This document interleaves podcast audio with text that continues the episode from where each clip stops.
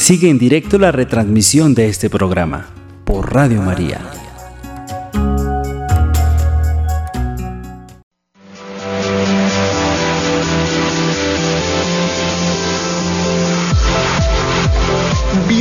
Al lugar en donde los retos son oportunidades para fortalecernos. Gimnasia Emocional, la revista radiofónica de salud mental, con sugerencias prácticas, entrevistas, temas de actualidad y los mejores ejercicios que desarrollan tu potencial para crecer y mejorar. Gimnasia Emocional, con el psicoterapeuta Marco Antonio Susán.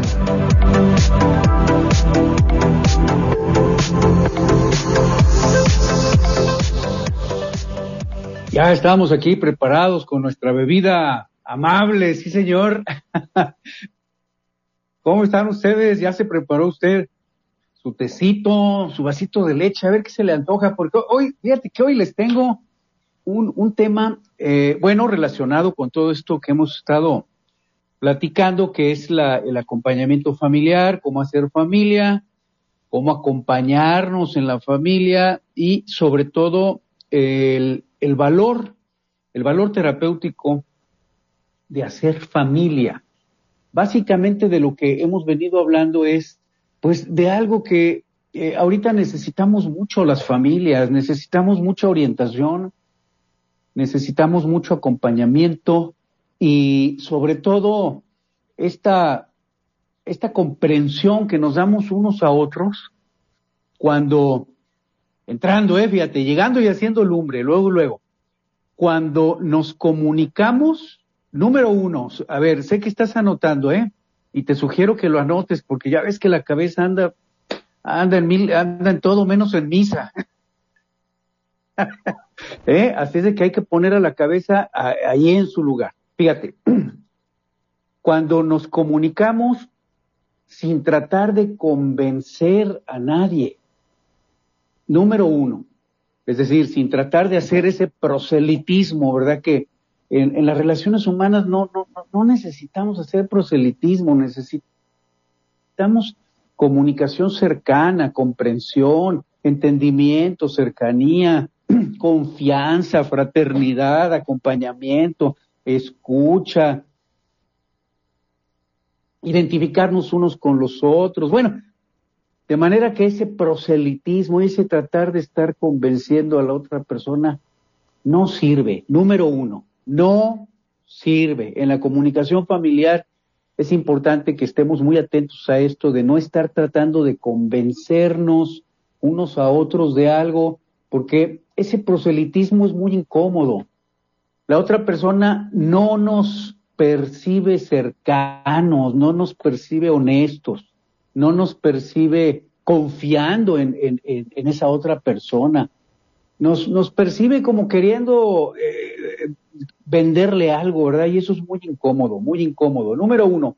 Número dos, no necesitamos amenazar ni tratar de intimidar a nuestros seres queridos para que, para que ellos entiendan algo, hagan algo, sientan algo, corrijan no, no, no, no. Ni la, entonces, ni el, miedo al castigo, esto que llamamos intimidación, ni tampoco el proselitismo, ni, ni tampoco el tratar de, de, convencer o de venderles una idea o una postura ante la vida. Número tres. Número cuatro, ni tampoco tratar de manipular a la otra persona. Número cinco, eh, eh, no tratar de corregir nosotros a la otra persona hasta que no nos aseguremos de que nosotros ya nos corregimos. ¿Por qué? Eh, ¿Por qué no funciona muchas veces la corrección? Porque además está escrito, ¿verdad? La corrección fraterna. Sí, nada más que mm, aquí hay que tomar en cuenta que esa corrección fraterna la hacemos bajo el entendimiento de que yo ya me estoy corrigiendo con lo mío. Aquí el problema es que es cuando yo estoy tratando de hacer una corrección fraterna, cuando yo mismo, yo misma sigo atorado en mis viejos eh, eh, moldes de comportamiento, en, en esas viejas fórmulas caducas, obsoletas de mi propia conducta. Entonces, claro que ahí la corrección fraterna simple y sencillamente no opera, no encaja, no funciona. ¿Por qué? Porque para hacerla, quien la está realizando tiene que haber mostrado con su propio comportamiento previamente que esa corrección ya la hizo en su propia vida. Y yo aquí me, me, me atrevería a decir algo.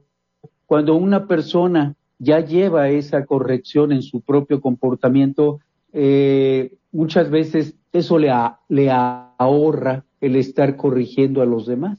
¿Por qué? Porque ya su propio comportamiento ya les transmite a los demás un mensaje de, recuperación. Claro, habrá el momento en el que sí hay que hacerla, sin embargo, yo estoy poniendo aquí el, énfasis en que para hacerla, primero tenemos que corregirnos nosotros, ¿verdad? Dice el médico, cúrate, cúrate a ti mismo. De modo que entonces lo que nos, nos, eh, eh, nos va uniendo en un trabajo en común, eh, en este estar unidos por el amor de Dios, lo que nos va unificando y lo que va haciendo sólido nuestro trabajo, no es tanto el regaño ni el tratar de convencer a la otra persona, ni el amenazar o tratar de amedrentar a la otra persona, ni el estar tratando de tener un efecto en la otra persona. No, sino más bien es una comunicación sincera, abierta. Nosotros le hemos llamado el, lenguaje del corazón, que me parece un concepto hermosísimo. El lenguaje del corazón. Porque fíjate que los seres humanos Tú me preguntarás que, por qué es tan importante esto del lenguaje del corazón. Este es un tema importantísimo en las relaciones humanas. El lenguaje del corazón tiene una gran importancia porque los seres humanos, más, que estar hechos de carne, de huesos, de fluidos, yo creo que nuestra vida está hecha de sentimientos. Nuestra vida está hecha de, experiencias eh, muy íntimas, muy personales. Nuestra vida está hecha de nuestras emociones, nuestra vida está hecha de nuestros pensamientos. Entonces, ese es el cristal a través del cual nosotros miramos el mundo. Ahorita me acordé de, de aquello que nos habían enseñado desde, desde muy, muy pequeños, ¿verdad? Nos decían, todo depende del color del cristal con que se mire. Bueno, ¿qué quiere decir? Significa que los seres humanos miramos la vida e incluso nos miramos a nosotros mismos, miramos a quienes nos rodean no como son, no vemos la vida como es, ni vemos a los demás como son, vemos la vida y vemos a los demás como nosotros somos. Ahí está, ahí está una herramienta muy interesante para la recuperación emocional en la familia. Los seres humanos no vemos la vida como es, vemos la vida como nosotros somos, como nosotros pensamos, como nosotros sentimos. Nosotros no vemos a nuestros seres queridos o a, las personas que, tenemos alrededor o cerca, eh, tanto nuestra familia como equipo de trabajo, eh, comunidad, pastoral familiar, eh, este, eh, o, dentro del trabajo académico, profesores, otros compañeros de, de, aprendizaje, no los vemos como son, los vemos como nosotros somos, los vemos como, como nosotros pensamos, los vemos como nosotros sentimos. De modo que aquí vale la pena entonces revisar ¿Cuál es ese cristal, verdad? A ver, este, ¿verdad? Mira, ¿cuál es este, este cristal eh, de aumento o, no a través del cual yo estoy mirando al mundo, mirando a los demás, mirándome a mí mismo, porque en muchas ocasiones, y, y esto nos lo han confirmado las, los estudios de neurociencias, en en más del 90% de las ocasiones en las que la relación se vuelve difícil, la relación con la vida, la relación con la familia, la relación en el trabajo, por supuesto la relación matrimonial, la relación con los hijos, claro, cuando se vuelve difícil, no es tanto por la situación en sí, porque, sino porque algo dentro de nuestra mente no está funcionando de la manera correcta. Y ahí es en donde necesitamos recurrir a este concepto que es el tema del día de hoy, el concepto de resiliencia. Te platico un poquito más. Mira, te tengo aquí una, una definición que nos va a ayudar mucho a, a, a, ir integrando este concepto a nuestra vida cotidiana. ¿Qué es resiliencia? ¿Eres tú una persona resiliente? ¿Conoces a personas resilientes? Personas que de pronto sabemos que han pasado por situaciones difíciles, eh, enfermedades, situaciones financieras muy complicadas, en fin, de muchos tipos, ¿verdad? Y a muchas de ellas las vemos cómo salen adelante y de pronto eh, pensamos, oye, ¿cómo me gustaría a mí tener la fortaleza que tú tienes? Porque mira, yo he visto cómo tú has pasado por esta situación y por aquella otra, y, y ahorita estás, ahorita en el momento actual, estás pasando ya de por sí por una situación difícil, y yo te veo que sales adelante, dime cómo le haces, cómo le hacen las personas, a ver, díganme ustedes, por favor, ¿Cómo le hacen las personas que han pasado por situaciones difíciles, que han pasado por, por problemas de adicciones al alcohol, a las sustancias, a la comida, al sexo, a las apuestas, a, las compras compulsivas, al azúcar, al trabajo compulsivo, y que muchas de ellas inclusive tienen lo que se conoce ahora como trastorno dual. No sé si has escuchado de esto. Eh, le, llaman, por ejemplo, a, personas que aparte de tener una, aparte de haber pasado por o de estar pasando por una situación de adicción a algo, eh, de las cosas que te acabo de decir, aparte de eso, presentan un trastorno eh, emocional, algunas veces ya diagnosticado, ¿verdad? Psiquiátricamente que traen algún, algún trastorno del estado de ánimo o que vive con alguna, ah, alguna eh, eh, problemática en su personalidad eh, o que tienen algún, algún problema del, del, en cuanto a las, a las funciones intelectuales, en fin. Y vemos cómo muchas de esas personas aun cuando han pasado por esas situaciones, muchas de ellas salen adelante. Oye, pues dime cómo, cómo le haces, pásame la receta, ¿no? Fíjate, se llama resiliencia. Te comento, la resiliencia, ¿qué significa? La resiliencia es un concepto que proviene del campo de la física y se refiere a la capacidad que tienen los metales Fíjate qué interesante concepto este. ¿eh? Es un concepto que proviene de la física y se refiere a cierta capacidad que tienen los metales para amoldarse fácilmente a la estructura que los contiene. Repito, capacidad que tienen los metales para amoldarse fácilmente a la estructura que los contiene. En este sentido, la resiliencia se entiende como la capacidad que tiene una persona para adaptarse a sus situaciones o a nuevas situaciones o al proceso de cambio permanente de, eh, que, que la vida representa en cuanto a las situaciones que vivimos, porque es un cambio constante, ¿cierto?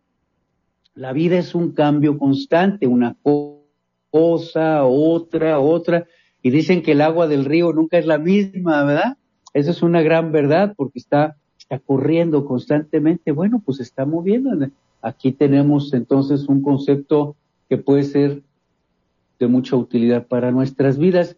La resiliencia habla de esa capacidad que tienen los metales para amoldarse a la estructura que los contiene, es decir, se adaptan, se adecúan al, al molde. que los contiene. Si esto lo aplicamos al, comportamiento humano y a la, a la parte de las relaciones humanas, pues entonces imagínate, la pregunta es, ¿qué tanto yo estoy siendo resiliente? Yo te hago aquí a ti esta pregunta. ¿Qué tanto estás siendo tú resiliente? Es decir, ¿qué tanto te estás amoldando a la estructura que te contiene, al matrimonio en donde te encuentras, a los papás, que, a, papá y a mamá que tienes o que ya no tienes, a los hermanos que tienes, a la esposa o al esposo que tienes, a los, a los amigos que tienes, al equipo de trabajo que tienes, al país que tienes, al entorno en el que estás viviendo. ¿Qué tanto tú te estás amoldando y en esa medida, eh, qué tan resiliente eres. También, por supuesto, ahorita dije la estructura en general. Sin embargo, hay que decir qué tan resiliente ahorita soy a la enfermedad con la que estoy viviendo, al trastorno adictivo con el que estoy viviendo, a la problemática familiar que tengo, al, asunto de salud física que me acaban de diagnosticar o que ya tengo años con, este, con esta condición con, con la que vivo. Nuestros problemas físicos, nuestros problemas mentales pueden variar.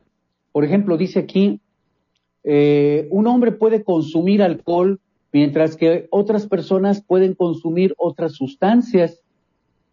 Una mujer se puede drogar mientras que otras mujeres eh, se drogaban pero con diferente frecuencia.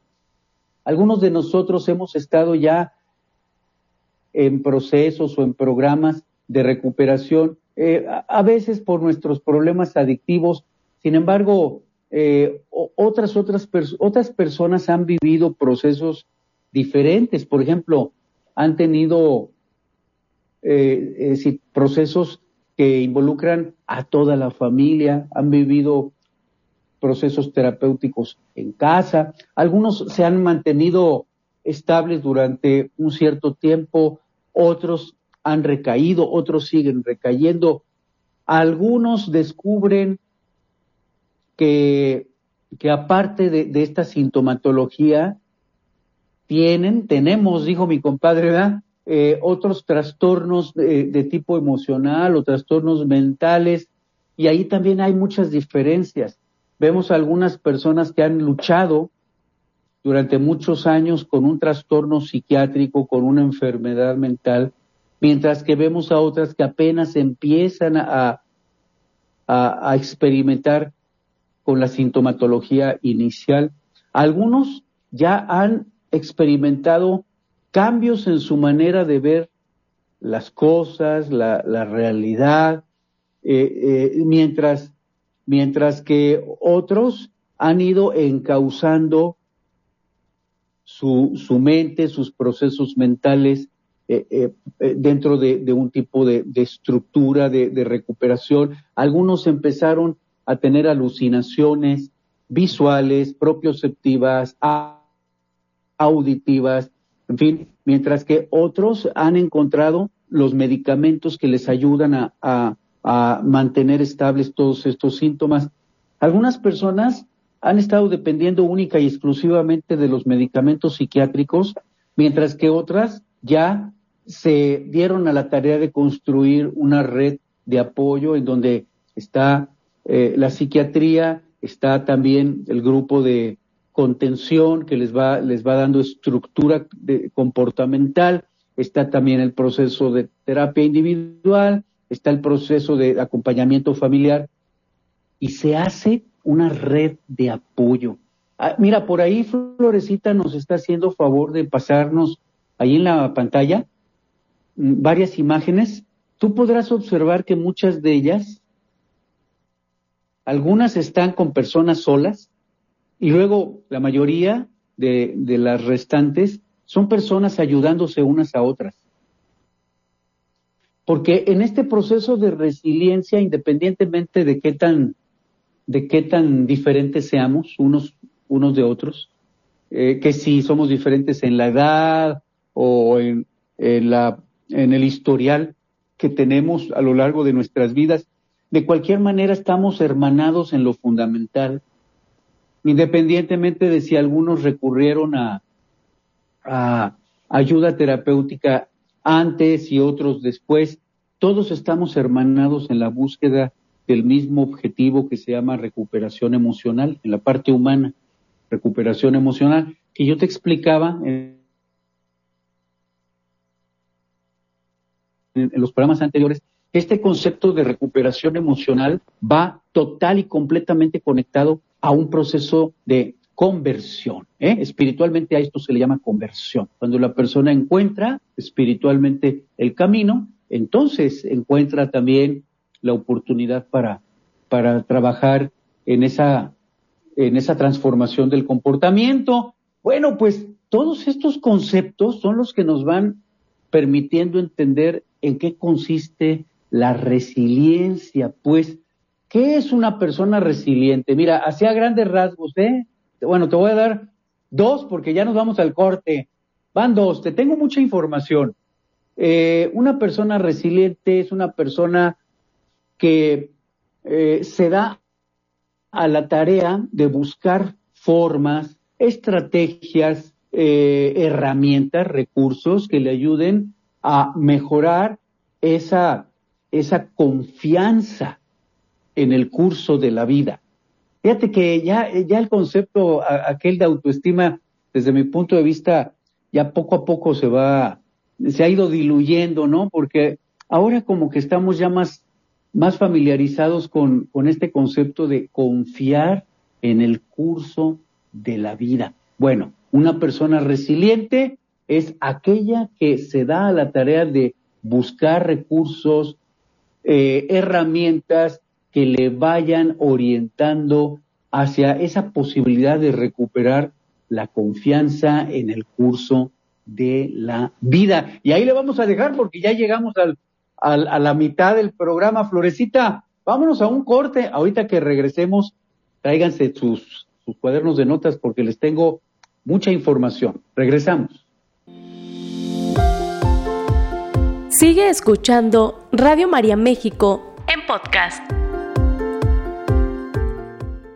Bueno, ya, ya estamos haciendo los ajustes allí para, para que ustedes sigan escuchando este, este tema. Quienes, quienes no lograron escuchar la primera parte eh, en Facebook, eh, pueden ir a YouTube. Ahí en YouTube, ahí está el programa. Ahí, ahí lo pueden escuchar completo. Y, y además pueden volverlo a escuchar y compartir Fíjate que esto de compartir es algo muy importante. Eh, cuando decimos que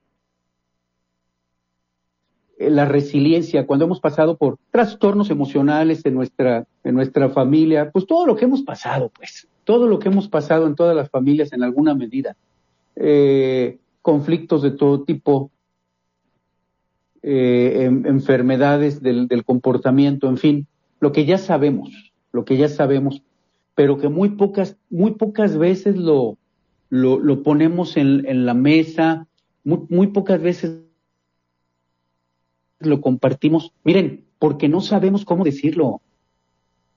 Si no abordamos estas temáticas es porque no sabemos cómo contar una buena historia.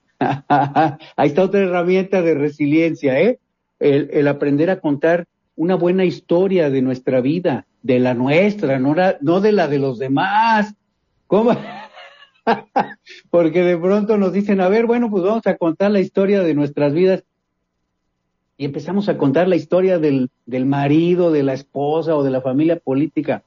No, mis amigos, así no vamos a ninguna parte buena. La historia que aprendemos a contar es la mía, la nuestra, Claro, la, batalla que quién ha librado, yo. ¿Quién ha librado esa, esa batalla con su propio comportamiento que ha tenido que corregir? Yo. ¿A quién le ha costado trabajo mantener esa batalla? Porque a veces está al pie del cañón y otras veces abandona el cañón. A mí. Entonces, uno, yo, soy el que necesito aprender a contar esa historia, una historia que nos una, una historia que nos, eh, que por lo menos eh, transmita a las, a, las demás personas, a las otras personas, una invitación a, a, trabajar también cada quien por su parte en, en su propia historia. Y digo por lo menos porque es lo menos que podemos hacer los seres humanos. No podemos forzar a nadie a, cambiar. Dicen que son más las personas que, que necesitan esta, este proceso de recuperación que las que realmente lo quieren. Son más las personas que lo necesitan que las que realmente están dispuestas a realizar los cambios, los cambios que, que, que, que nos va pidiendo el mismo proceso. Sin embargo, decimos por lo menos porque entonces, ahí está la invitación para quien la quiera tomar. Y esa es una de las herramientas de la resiliencia que necesitamos mantener en nuestras casas. Seguir eh, transmitiendo en todo momento, independientemente de cómo estén nuestros seres queridos, nosotros seguir transmitiendo este mensaje de qué dijimos, de resiliencia, mensaje de unidad. Te dije que la persona resiliente, y ahí nos quedamos, ¿eh? Son personas que se dan a la tarea de buscar recursos, herramientas, apoyos, eh, redes de apoyo para recuperar la confianza en el curso de la vida. Número dos, la persona resiliente es capaz de comprometerse, de involucrarse eh, en actividades que implican creatividad que implican eh, respuestas creativas. Cada quien somos diferentes, ¿verdad? Pero algunos lo harán de manera artesanal, usando el trabajo con las manos, otros lo harán con eh, eh, proponiendo ideas, otros lo harán con trabajo físico, otros lo harán con, en la colaboración con otras personas. Cada quien lo hará a su manera. Sin embargo, Dios puso en el sistema nervioso de cada uno de nosotros esa gran fuente de creatividad que nos hace resilientes. Llevamos dos. Tres, la persona resiliente es capaz de mantener o de, de cultivar esa cualidad de mantenerse estable, sobre todo ante las situaciones difíciles. Esto es difícil, ¿eh? Ya de por sí. ¿Por qué? Pues porque las situaciones difíciles, lo primero que, que que parecen querer es desestabilizarnos, quitarnos la paz, quitarnos el equilibrio, descompensarnos. Bueno, una persona resiliente aprende, lo va practicando. Por eso hacemos gimnasia emocional. Por eso nos reunimos aquí semana con semana, porque este espacio es nuestro gimnasio de la personalidad. Este espacio es en donde tú y yo nos reunimos para volver a tocar, ah, mira, esto se va conectando con el tema de la semana pasada, ¿verdad? Ok, lo vamos conectando, vamos articulando toda esa información y vamos aprendiendo a construir una, una narración, una historia de nuestra propia vida que sirva para la unidad. Nos vamos eh, dando la tarea de construir historias de unidad. Esta idea me gusta mucho, bien contar nuestra historia de tal manera que, favorezca la unidad. Número cuatro, la persona resiliente no deja de eh, estar atenta a los progresos. Le puedes llamar objetivos, le puedes llamar metas. En, en, ningún momento estamos hablando de una ansiedad anticipatoria, no, eso es algo muy diferente. La ansiedad anticipatoria de hecho no te permite, no te permite realizar metas porque toda, toda la, capacidad mental del individuo se le va a preocuparse por lo que puede pasar en el futuro y el momento presente, que es en donde se van realizando los logros, se descuida. Por eso es el punto número cuatro. La persona resiliente está atenta a los progresos. Número cinco, la persona resiliente eh, busca también estar en contacto, procura a, personas de las que puede aprender. Y sobre todo personas positivas. Personas que, muy probablemente, muy probablemente, lo más seguro, ¿eh? hayan pasado por situaciones muy difíciles, eh, algunas a lo mejor parecidas a la, a la, a la nuestra, eh, otras a lo mejor muy diferentes. Sin embargo, vemos que en esas personas eh, está viva esa actitud positiva de decir, bueno, ¿y qué se puede hacer? Personas con actitud positiva. Número cinco es la persona resiliente se, se reúne, busca a personas que le, que le van transmitiendo esa actitud de, de avance en la vida. Número seis, la persona resiliente se da también la oportunidad de ser vulnerable. ¿Sí? Es decir, muestra su vulnerabilidad. Sanamente vulnerables. Ahí, está otro concepto que es para otra serie de programas de radio, ¿eh? pero te lo, te lo propongo desde ahorita. ¿Qué significa la persona sanamente vulnerable? Eh, es una es un concepto, fíjate, sanamente vulnerable. ¿Por, qué especifica sanamente?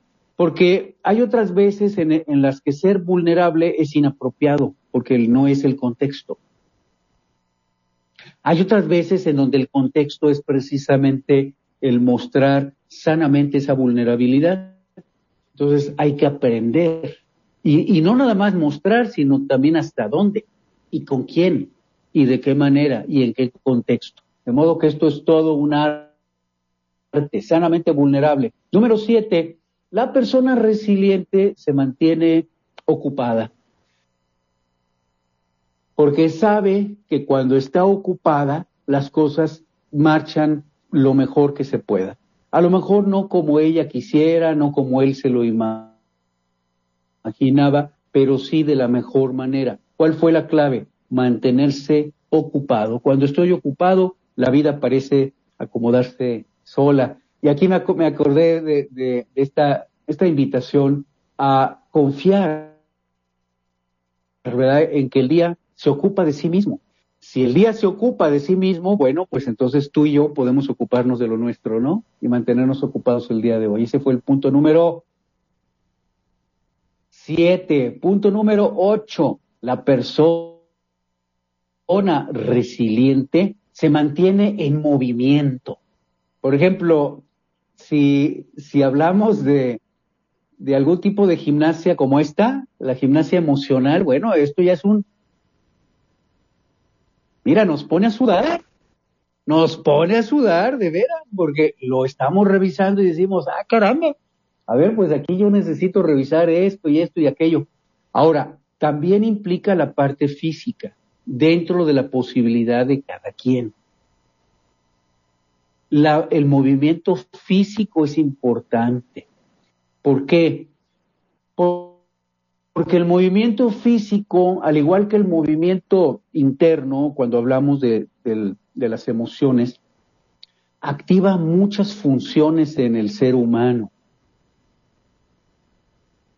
Funciones que son buenas desde la capacidad respiratoria y sabemos que recuperar la capacidad respiratoria tiene un impacto importantísimo en lo que se refiere a la estabilidad del ánimo. Y sabemos que la estabilidad del ánimo tiene un impacto importantísimo en la calidad del sueño, eh, en, en los hábitos de alimentación y en la postura que el, individuo tiene a lo largo del día. Entonces se va haciendo una cadenita. La persona resiliente sabe que estar en movimiento interno y externo es importante.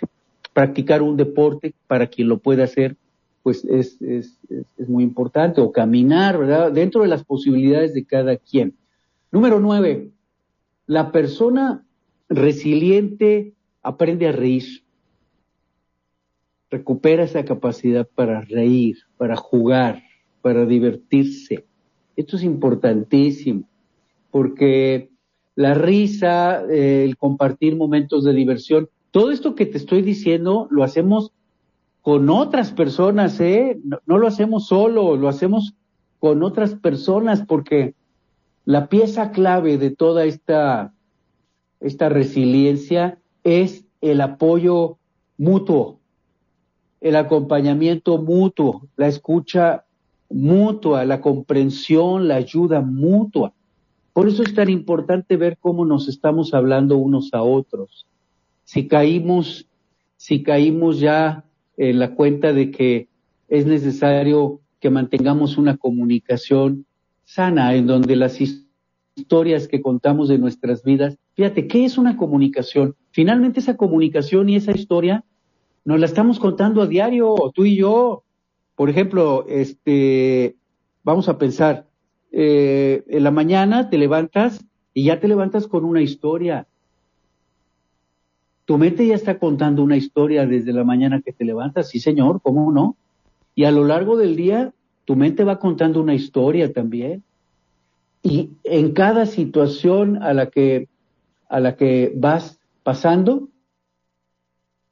tu mente, nuestra mente, va elaborando una, una historia, una interpretación, un punto de vista, una perspectiva, un panorama, y en base a, a, esa narrativa, a ese wiri, wiri, wiri, wiri interno, en base a eso actúa. En base a eso dirige su vida. En base a eso le da un sentido a las cosas. Por eso es tan importante lo que nos contamos, ¿verdad? La historia que nos contamos. Eh, nueve, entonces decimos recuperar la diversión. Diez, que muy importante eh, la planeación, ¿verdad? O sea, poder prevenir. Es, es, muy diferente a la ansiedad anticipatoria. Poder planear es, es sano. Poder prevenir es sano. Poder proyectar es bueno. De alguna manera es, es esa esa visión hacia el futuro, manteniendo los pies en el presente. ¿eh? Número 11, nos vamos eh, uniendo unos con otros, invitamos a otras personas o nos unimos en proyectos comunes unos con otros, porque solamente así podemos salir adelante. Y finalmente, número 12, vamos adquiriendo, nos vamos dando la tarea de, de conocer este proceso? ¿En qué consiste el proceso de ser resilientes?